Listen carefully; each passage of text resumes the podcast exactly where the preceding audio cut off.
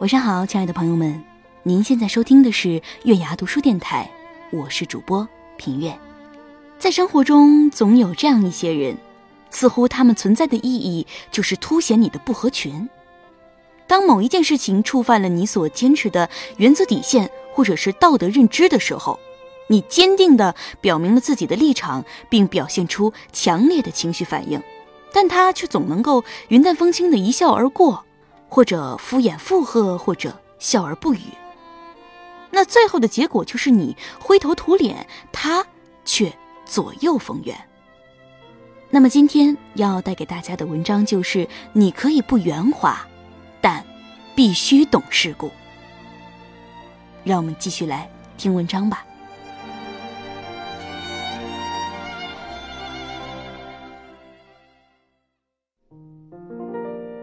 孤独的夜，你抬头看见的不仅仅是月光，还有那个灯下读书的孩子。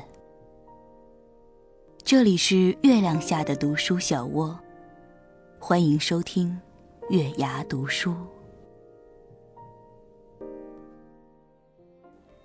其实，人生在世，我们总是在深情一部分人的同时，又在伤害一部分人。这是很自然也不可避免的结果。如果太过于刻意在博弈的双方之间维持一种平衡，讲究所谓的圆滑，难免就成了一种阳奉阴违。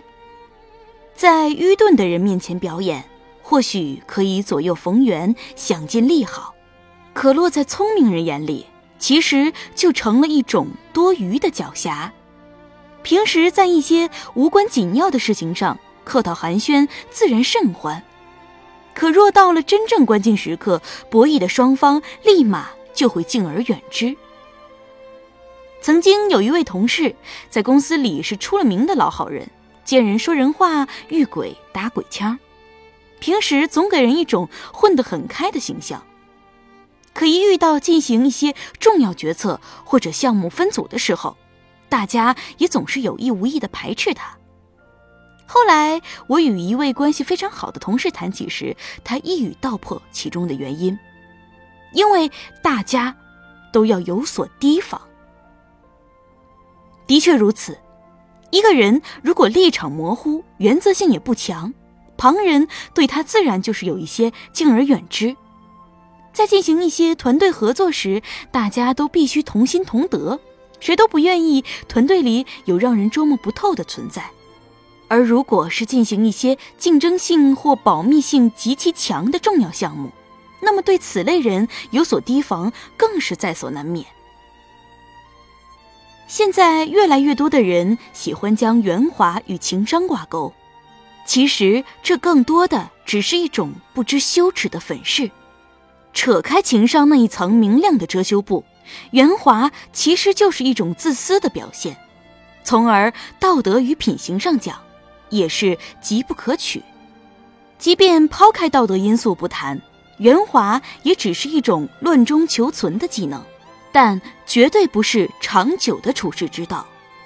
历史更是不止一次的告诉我们，一旦尘埃落定，墙头草通常就会成为第一个肃清的对象。那么，有原则、有立场，是否就是正确的处世之道呢？似乎也不对。曾有人问我，不愿意圆滑是不是情商低的表现？我思考了很久，却迟迟不知该如何回答。主观上来讲，我很想给他一个否定的答复，但结合自身的情况，又总觉得有一些误导。后来，我把这个问题抛到了朋友圈，绝大部分人都注意到了“不愿意”三个字。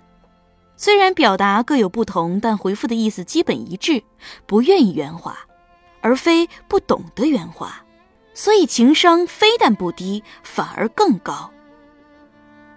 部分观点与我内心的想法不谋而合，因为我自己便是一个不愿意圆滑的人，自然也不会认为自己情商低，但我也绝不敢说不愿意圆滑就是情商高。因为我非但没有因此而在生活中获得某些便利，相反，我时常会因为过于原则而陷入一些本与自身无关的漩涡里，得罪人的事情更是没少干。所以这些问题似乎没有任何意义。直到后来大学的时候，有一位老师回复了我：“不愿圆滑是没错，但同时必须懂得世故。”他也给我讲了一个这样的小故事。当年读博的时候，导师给他和另外几个同学各分配了几个研究生，做两种不同假设性的项目对比。最后两组都很好的完成了任务，可当以后再次进行项目分组报名的时候，师弟师妹们都希望分配到另一位师兄那里，这让老师在内心觉得很受伤，也很疑惑。后来经一位师弟明言暗示。老师才恍然大悟。项目中总会有许多细节问题，如果一一顾及，就会极大增加项目的工程量。有些师弟师妹为了偷懒，通常会走一些捷径，利用项目的容许差错范围取巧。一般来说，只要负责人能够圆滑的处理，睁一只眼闭一只眼，对于交差绝对没问题。导师也不会真去仔细核查。可这是导师坚决反对的，也是行业内的大忌。老师原则性与执行力都很强，这些行为自然会遭到他的严厉斥责。女生被骂哭的情况也是屡见不鲜，所以难免给人苛刻之感。而另外一位负责人对待项目虽然也是严厉，但与老师不同的是，他在其他时候会将那些矛盾主动疏导。比如请他们吃夜宵，送女生们一些小礼物，和他们开一些无伤大雅的玩笑，这就是根源所在。两个人对待原则性问题立场都很坚定，处理问题也不敷衍不圆滑。但不同的是，另外一位负责人还懂得人情世故，在原则与世故之间有一个微妙的平衡。从某种意义上来讲啊。不圆滑是一种坚守原则，不屈从外界的自我捍卫，也可简单理解为仅是不愿意委屈自己的感受，而过于注重自身感受。其实与过于在意别人的看法一样，都是一种心理上的贬狭。一个心灵边界宽阔的人，在满足自身感受的前提下，绝对也懂得照顾他人情绪，将原则与和善巧妙的。柔和在生活里。古人讲究外圆内方，意思是做人要像钱币一样，外表圆润，但内心方正。更通俗点来讲，就是凡事都要讲究与人为善，精通世故，但更要有自己的立场与原则，心中自存尺度。在表浅距离越来越浅，实质却愈发疏离的群居时代。许多人开始在生活中不知所措。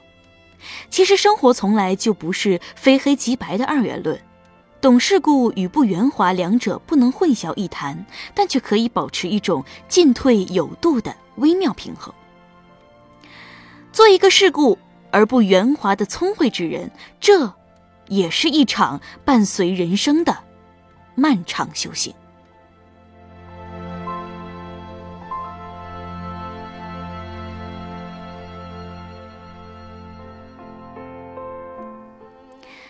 好了，这篇文章就跟大家分享到这儿了。那么，祝大家晚安，好梦。